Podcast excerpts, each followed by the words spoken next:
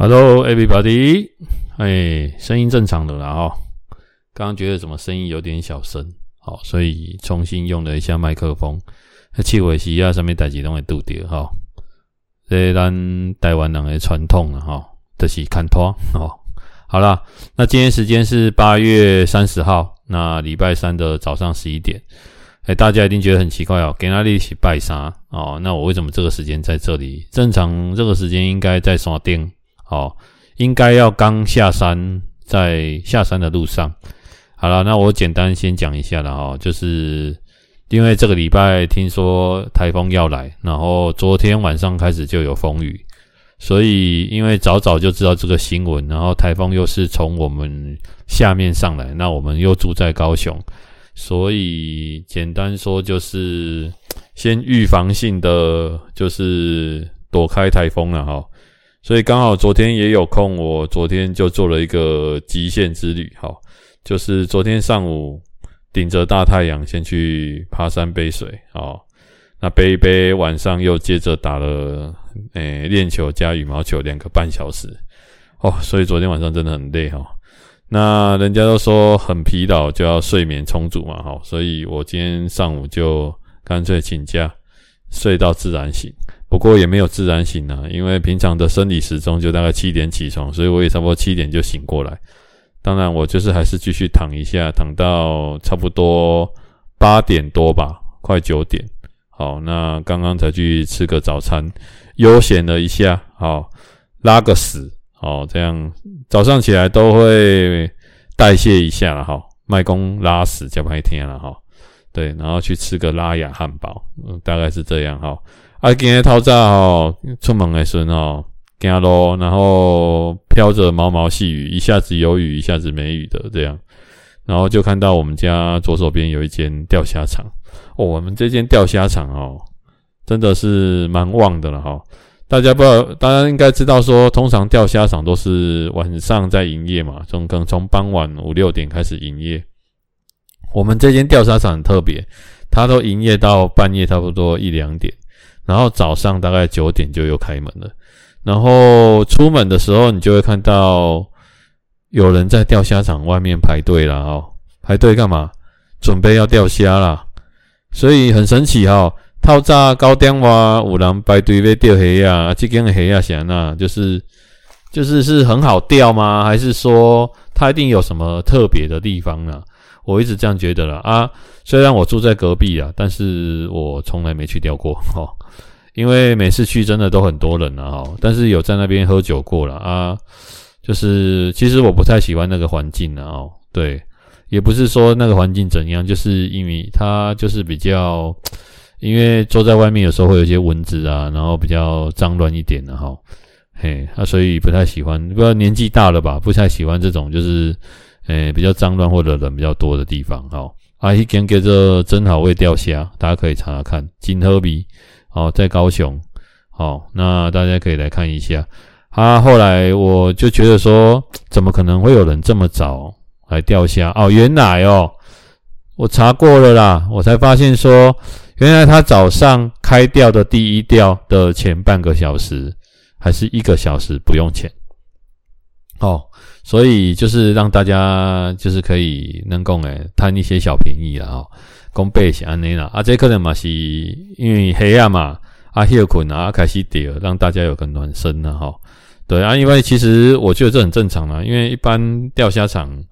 也是你到那边，那他也是等你杆子下好了，弄好了，可能十分钟是他才会开始开单啦哦。比如讲我九点十分去。跟你讲啊，我我要钓虾啊，我这里开始钓，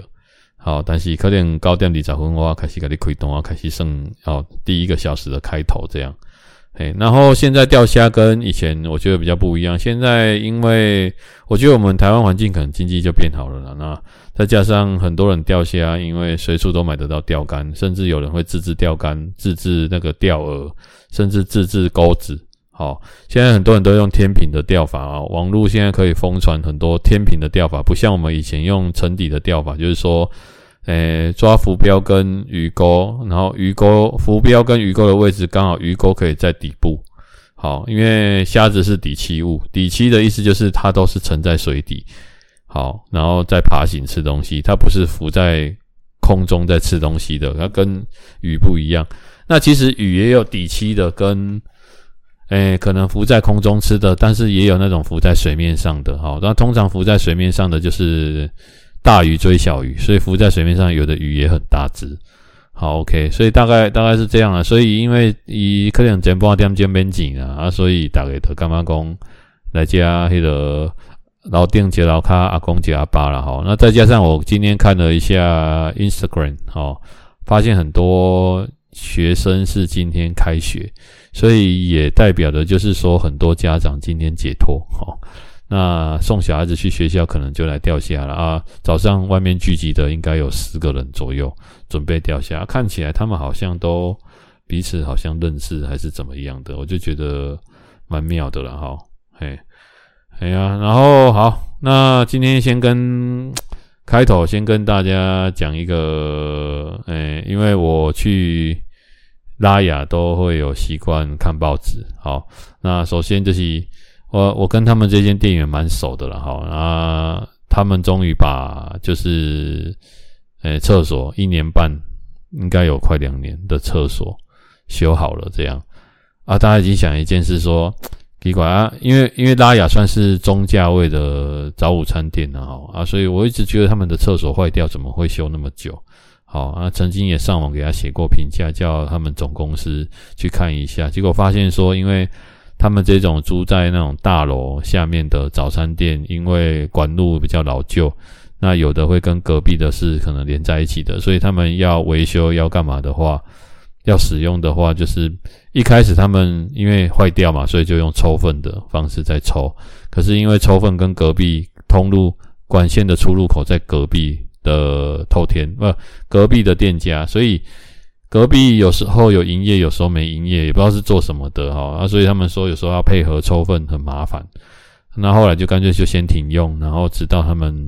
修好为止。然后他们这个管路又跟他们那个大楼可能又没有那种管委会，所以又要在那边协调，所以光这些时间呐就弄很久，而且不是马桶不是我们想的说阿里家统统诶接接不这样处理。他那个就是刚难供啦，就是做老旧诶，阿嘎把人看这会，所以你被出力，不会出力。但是我们可能不知道，外人不知道说那么麻烦呢、喔，对，所以才搞了那么久，终于搞好了。哎，我刚我还刚跟他那个讲哦，马上就是先去给他上一下厕所哈，爽快一下哦。为什么？因为庆祝诶、那个新居落成啊哈，很好笑，跟他们店员都会讨论这些。好。那早上去拉雅，我有个习惯了哈，就是我会看报纸。我不知道现在大家还有没有人在看报纸啊？大家可能都是看一些新闻啊、报章媒体啊，什么都是透过网络啦比较多。那因为我有看报纸的习惯了哈，哎，那我都看我想看的。那我早上就看到一则，就是嗯，诈骗了哈，它上面写着说，它放在头版哦哈，女富商痴恋高富帅基金经理人。五十个女生晕船失金，好是呃逾逾亿元，好，这、是差不多几亿啊，好，上亿诶，大概有五十个女生受害。他是写说，一名经商有成的女富商，年纪大概四十岁，仍然是小小孤独处了哈。她透过网络交友，结识了多结识了一名酷爱健身的基金经理人啊，哈。大家要记得哈，然后我先把故事念完了哈，然后他就写说他把赚来的辛苦钱交给对方投资，没想到对方是诈骗集团的，利用高富帅这种老梗，让女富商陷入感情漩涡了，不仅被骗走千万元，甚至自己也沦落成诈欺的共犯。哎呀，然后结果调查之后发现说，大概有五十个女生受害了哈。好了，那我这边跟大家讲一下，就是。首先就是像这一种啊，就是什么，人家说骗你感情、骗你金钱的啊，他骗你感情，他没有骗你身体来啊，因为他不会跟你见面嘛，嘿，但是他骗你的感情，就是其实现在的人，我觉得他，我觉得现在的社会虽然网络媒体非常的发达，交友的管道也非常的多，但是我觉得现在的人就是，诶，都有一种。哎，蛮有空虚感的啦。我不知道为什么会会这样了哈，就是反而这种资讯，然后各个诶联络方式什么的，像以前彼此要联络，就是出名 g a 就是我要去跑到你家，甚至我要打室内电话去你家嘛哈。然后后来有手机，然后现在渐渐的有网络，还可以传文字什么的。可是反而现在的人在交朋友上好像也蛮有困难的。好啊，这边其实其实这边我要讲的就是，首先就是我在看他这个，其实这种都是老梗了啦。所谓的老梗就是说，诶，像有些人他就是很忙于在他的工作上，好，那他在工作上可能是很有成就的，但是他可能在私生活交友的部分的话，因为有时候工作上有很多商业利益关系的人，那也不方便去做深交，这样大家懂吗？那有些人他就是他的私领域，就是他自己的，诶、交友他也不想要让同事知道，或者是说怕说跟同事如果有什么感情的，诶、交往会影响到工作，影响到公司，所以他们会避开说尽量不要在工作上有感情的发生，啊，会刻意，所以他们就会偏向说自己私下去交朋友，或者参加一些联谊会之类的，啊，我觉得是这样了哈。所以这样就很容易落入那种诈骗。那其实这种我本身我跟大家分享经验哈，本身我也遇过了哈。首先我要先跟大家讲，就是还是那句话啦，就是天下没有白吃的午餐嘛。好，那首先你只要看到对方，首先就是大家都有 IG 脸书，那像我时不时也有一些人来加我，虽然说最近加我的都是男生呢，那我觉得也好可怕哈。对，我我我倒是比较希望加我的是女生的哈，以前都会有女生的哈，但是我一看那个照片，跟我只要看到我只有不认识的人，我一律都是删除加封锁，好，啊现在都直接封锁了哈，所以我封锁的名单也很多了。然后我曾经也是有跟大家讲，就是我也曾经就是想说，好啊，我就来看看你们到底是想怎样，好，然后对方就会一开始就跟你聊天，然后就是讲一些。哦，他啊觉得哦你的生活怎样的呢？没有的，我觉得那种套路都一样啊，就是赞美让你头晕啊，然后每天跟你嘘寒问暖啊。其实其实一开始一落入这种，你就知道说，就是你去想一件事，像对方的条件如果很不错了哈，那这种人会交不到对象吗？诶，怎么可能？然后高富帅，然后怎样怎样的掰一堆那种理由，我觉得你一听就知道了。你一听，你就是一看就知道啊，这骗人的，对，反正然后他最后就会落入这种，就是说，比如说第一种就是他需要帮忙了哈，然后他会传一些照片取信你嘛，然后第二种就是，诶、他可能就是什么，诶、他有什么投资的管道啦，什么有的没有的啦，然后他会传一些对账单给你看，甚至他会跟你说啊，他传错人了之类的。其实我跟大家讲一件事啊，就是也不要像我这么白痴，好，什么意思？就是我觉得。像我那个就是好奇，我尝试看看，就是说我想要知道你们到底在铺什么梗，然后为什么会这么多人晕船，所以我是带着一种研究性质的哈。但是我要跟大家讲一件事，就是说，其实你俩都得去用诶，直接封锁了，没有没有用了，你懂我意思吗？哈，我觉得朋友的朋友哦，那还还多少勉勉强强大家加认识一下，而且。我是朋友的朋友，如果加我，我还会问一下我朋友说：“哎，这个人你认识吗？”因为很多人脸书啊、IG 都加一些那种就是僵尸，你知道吗？僵尸就是他是一个名单，但是他根本没有在跟对方联络，他也不知道对方是谁，甚至他连对方在做什么的、什么的都不清楚，也没有问你的朋友说他到底是谁。结果发现说：“哎，被诈骗了什么？”才来问你的朋友的时候，已经来不及了。好，OK。好了啊，这种还有另外一个啦，就是你会陷入这种，就是比如说被钱、被金钱，然后你的钱可能被骗的这种东西啊，讲什么投资的。另外一个就是说你自己也是贪心呐，我讲白了也是这样了哈，因为他不是骗你的同情心，他也不是骗你的爱而已。好，你自己也是贪心，觉得说天下就是有白吃的午餐。好啊，这个我等一下我再跟大家讲一个。另外一个也是今天的新闻，我觉得今天的新闻都是类似像这种的哈。天下，哎呀，那这些有的没有的这种，有的甚至跟你聊天啊，他就是用像这种现在有那种 Chat GPT 嘛，哈，就是 AI 演算法的对话聊天模式。好，这种的它都是完全就是经过非常多次诈骗成功的聊天的样板。然后去取信于你。所以人工智慧是很厉害的，大家这样懂吗？好，那这一种的特征都有很多个，就是你一定要先清楚说，就是他的聊天模式都差不多。OK，然后你不要奢望说你可以跟到对方本人见面，不可能，然后视讯也不可能。好，然后聊天通话也不可能，不可能啊！大家这样懂意思吗？就是仅限于文字上的。好，所以可可想而知，现在的人，你说真的有多寂寞，真的是还蛮寂寞的。所以我觉得啦，哈，觉得，呃，有时候人会养一些宠物啊，陪伴自己，真的是必要的。然后我觉得啦，我觉得，呃，增加自己的社交圈呐，社交圈就是说，我觉得现在有很多的活动。都可以去参加认识朋友，实体上的朋友，像诶、我前一阵子有看一个那种，就是像花脸的，有是好像那什么金针花要开花，那我有我自己本身有在就是参加一种，就是它是这种类似诶、登山的社团或者是旅游的社团，然后他们会网络，它是一个旅行社，然后他们会揪揪团开团，比如说十个人八个人就开团。然后大家在同一个时间到哪里集合，然后他会安排车子载你过去，好，然后再一起回来。哎，你这样就可以交朋友了，我觉得是这样啊。好啊，你就不用说啊，我一个人自己开车，然后怎样很危险，这样成本也很大。好，当然你如果很孤僻，你喜欢自己一个人，那我觉得像这种你也不会有被诈骗的可能了啊，因为你就是喜欢自己一个人，不喜欢跟人家交涉嘛。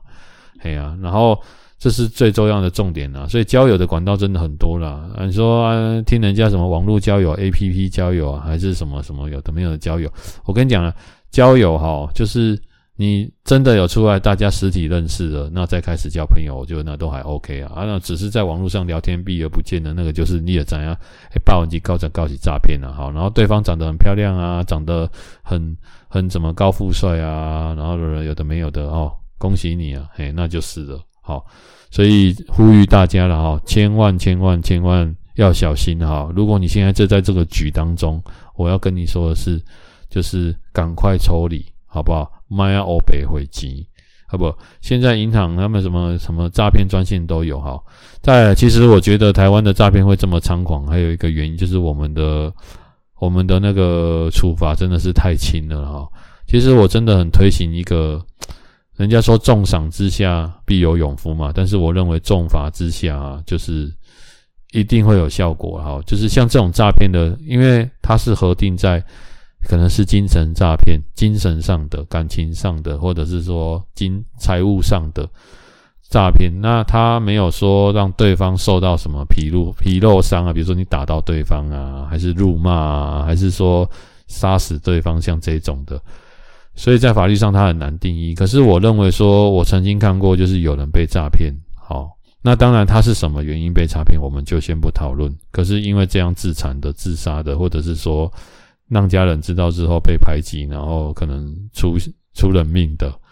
有很多啊。那我觉得说，那这算不算间接的伤害？好，也许他一开始出于好意，我觉得这个就这个也算是有间接伤及到无辜啊。懂我意思吗？就像是帮凶的概念、啊，那这种我觉得应该要判重罪了哈，或者是说你逮到像这种的人抓回来，那你抓去监狱啊，他很有钱，他账户有好几亿，他早就洗去国外了。那我诈骗，我可能布这个局布了五年，然后我赚了好几亿，好啊，结果我罚很轻，然后假释几年后就出来了，我就去国外度假享受了，或者是我再设一个局再来一次。那我要讲的就是说，首先你要抓到主主犯就很难了，你抓到了又没办法定很重的罪。那这样的话，大家就想说，这个价值观就会有偏差嘛。所谓的价值观偏差，就是说，你去想一件事啊、哦，就是我今天在我今天好好的工作啊，呢啊，我喝啊这行亏啊，我只当探两百万，三八万，哎，算是这样吧，好，啊，赚三百万，我当三百万五年也在赚一千五百万。好，一千五百万，OK，那这种人有多少？很少了吧？好，啊，我今天做个诈骗，我也一样做五年，然后我赚个一亿，大家懂了吗？哦，我赚个一亿，然后我被进去关，然后后来假释，花一些钱处理掉了，对不对？好，几年后就出来，我算两年后出来好了，那算七年，那七年我可以赚一亿，那我何必在那边弄那个奔波那么辛苦嘞？好啊，乖乖，反正我也不在乎我的案底。然后买房子什么贷款，我信用什么有问题？不差，我很金贝的呵啊，有钱好办事啊，或者是我用其他人头买就可以了啊，对不对？我诈骗犯会跟跟跟人家结婚啊，结婚用我老婆小孩的名字买也可以啊。所以我觉得这个不行。好，这个就像呃酒驾的概念是一样的。人家说酒驾零容忍嘛，哦，我觉得酒驾这种东西就是你要罚，不是罚他钱而已，你要罚他就是，如果说他酒驾致死，或者是说他酒驾恶犯、累犯这种东西，你要重罪的罚。所谓的重罪罚，我的看法就是很简单，就是你要让他除了罚钱、被关之外。好，就是之后让他在工作上，他要出去找工作嘛。好，比如说他找上市柜工作，找好的工作什么，就先做调查。好，比如说我们现在都会做信用评估调查，怕说你是不是什么诈欺犯什么的，然后来公司讹诈讹诈啊。好，因为你这个人人格有问题嘛。那我就给你做调查，发现诶，你是酒驾犯，不好意思，不录用。对，所以你没有办法在很好的公司上班。好，甚至你只要上市柜公司，你都不用想了。甚至你在中小企业，人家只要查一下，你就混不下，你只能在一般的工作上班，你就被贬为就是只能领低薪，要不然就是领那种就是可能不用报税的。好，啊就是有一点像是人家那种就是走私犯的哈，就是说不是走私犯的，就是从国外来这边，然后没有身份证在打那种黑工，你就像黑工啊，谁叫你要酒驾？对啊，好啊，我就我的想法就是这样，好，让你可能在社会上混不下去，好啊，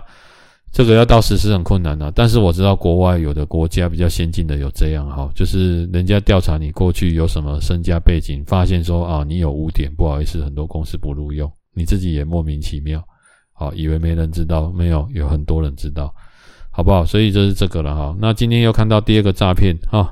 今天都是诈骗的新闻了哈，就是。有一个平台了哈，这个平台叫做 I am Bank，好，I am Bank 这样，好，I M B 啦，他写 I M B 了哈，那大家看一下啊，这个这个 I M B 它成立于二零，我看一下哦，哦，它总共吸金九十亿了哈，然后抓到共犯有三十亿，它从一百零四年就成立了。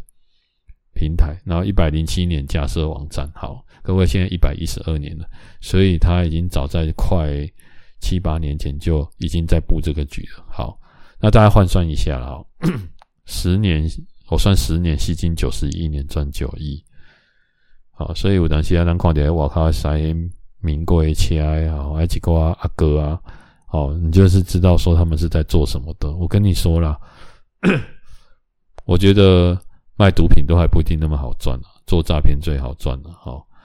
对啊，所以这种，而且他这个他这个吸金啊，他就说投资回收可以达达到九趴到十三趴不等，好，然后还讲说他们是受金管会监督，只是没有浮动固定收益，而讲这些了哈，然后甚至他还找名人来背书，好，就是那个圣祖鲁，好，那。如果我今天人家找我代言，然后是这种投资的，我绝对不会代言。好，来路不明，说什么政府有背书什么的，诶，圣祖鲁也是算是名人吧，对吗？那你看到名人诶来代言，想说这个应该没问题的，我就投资。我跟大家讲一件事啊，哈，我们不要管名人代不代言这件事，反正你在投资，你就要记得一件事，就是，诶，第一个，好，投资它一定会有一些，你要营运这个投资的公司，它一定要有赚钱嘛。投资公司要有赚钱，那投资公司要赚什么钱？要么就是赚投资获利的百分之几，好像基金操作就是这样；要么就是赚手续费，懂吗？就是你进去可能要缴个什么什么什么少少的这种手续费。那这些东西好，那我就跟大家说，如果啊这个东西我做投资，大家只要听到手续费非常低，低于好，比如说同样的东西，我去银行买，正规的银行买。好，OK，比如说什么国泰世华，像这种正规的银行买，我发现说，诶，它手续费要三趴，但是我透过这种网络平台买，它不用三趴，它只要零点三趴，差十倍，你就要觉得有问题了。第一，手续费一定是有问题，好啊，说没有啊，因为我们偷网络啊，我们没有人事费用什么东西。我哈，我跟大家讲一件事啊，就是你要做投资啊，你如果小钱几千块就算了，你几百万你放在那种就是哈，你你为了省这个小小的手续费，好，然后结果你的本金会有危险。好，比如说你放一千万，甚至你钱是借来的，这样划不划不来了。我我先我先跟大家讲，这样划不来，就是说省这么小小的手续费，再来大家都会因为这个手续费哈，就是在那边计较。我认为是这样，如果这个东西可以达到我要的，我觉得手续费贵一点没有差。第一，我要本金安全，好，所以你的手续费三趴，比市面上，比如说比虚拟平台高，但是本金安全啊，懂吗？有没有获利？这个是一回事，因为投资有赚有赔，但是本金安全这件事相当重要。这个这个是我在乎的点。好啊，第二种就是说，我如果投资，它一定会获利，而且是合法管道，那手续费贵一点也没差，因为一定会获利嘛。懂好？如果它不一定会获利，那手续费我就会去想一下。好，那我要合法管道，本金的安全。所以，呃，我们的思考角度不一样啊，所以很多人会被诈骗，就是因为啊，低手续费，也因小失大啦。咱讲的啊，先为先做的钱啊，好，开亏动出的钱，嗯，公倍的钱呢，好，所以这是一种。第二种就是高获利。好，我跟大家讲一件事啊，什么叫做高获利哦？我觉得投资本来就是有风险。OK，那高获利的意思就是，比如说他跟你保证获利。然后他会推荐跟你讲一些，好，过去人家都怎么赚钱呢？我们这样多久了？比如说你看到报表说，哎，我们连续八年都有怎么样怎么样配息很稳定，好，然后就来自一个投资什么，那就跟你讲一些你根本就是网络上都查得到的资料，好，那你根本也搞不清楚。重点就是这个平台本身就有问题嘛，好，那我就问大家一件事：这么好的投资啊，如果它是十趴，银行借款，这样借款利率两趴，那中间有八趴的利差。等于是我借一千万，我一年可以套利八十万，懂吗？那如果是这样，大家不知道有没有接过信用卡或银行打来说，现在我们有一个很棒的方案，你有没有想要多借一些钱出来做什么投资运用啊？我们的利率很低，什么有的没有的，什么三四趴。好，那银行为什么要做这些动作？银行要透过放款，你存款到银行，银行把钱放款出去。好，你存款到银行，我给你一趴利息；我放款借出去给一般的需要钱的民众，好，我放出去是四趴，银行赚这三趴的利差。银行要派人打电话给你。好，那如果今天有这么好的投资管道，银行早就介入了，他有需要那么麻烦吗？还要这边找那个客服人员打电话跟你要借钱什么的？这样大家听得懂了吗？就是他何康呢？银行照的介入啊啦，一个有需要催工，哎，啊你要不要来？好，找那种一般路边的民众，那种散户，然后说你要不要要来投资我们公司啊？还是投资什么什么投资管道啊？真的现在有一个很棒的什么什么鬼东西呀？对啊，那个然后那个获利那么高啊，这么夸张，大家都不会觉得很奇怪吗？哎呀，你你不要，你真的千万不要想说那种这么喝康的东西又轮到你身上。不用想了，好。然后他们这种的还善于用一种方式，就是说什么叫名人诈骗？就是说，比如说大家有听过那种，就是诶，可能那种什么，你可能在一个团体当中，可能有一两个人，他是比较有那种话语霸权的，啊，比较精明的人，然后他都投资了，你懂我的意思吗？好，比如说啊，你们你们这边你们的主管他们都投资了。好，或者是说，我跟你讲，贾博士都投资了，贾伯斯东西还会投资上。好，举例的啊，贾博士都投资了，那你在怕什么？或者是说，你看得到的人，诶，他就是一个很精明的人，然后连他都投资了。好，那或者是什么什么正正官达人什么有的没有的，然后这些人来跟你讲说，哦，我呀，我有投啊，我觉得这个真的很不错啊，怎样怎样的，然后你也投了，懂意思吗？好，那到时候大家都一起被骗。或者是说他套你来被骗，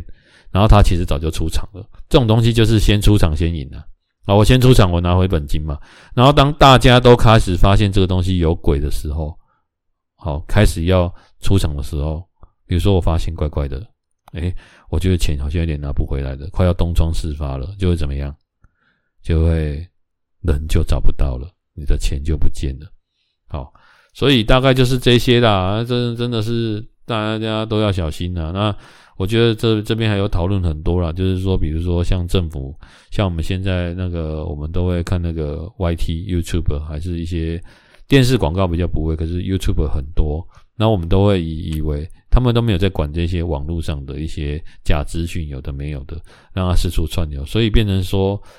我们要有自己判断的能力了哈。所以人家以前以前讲，人家都常常说，为什么人要出社会，就是因为要对事情有判断的能力嘛。所以你要常常被骗。被骗多了，你就会知道说，哦，原来社会不是你想的运作的这么简单。哦，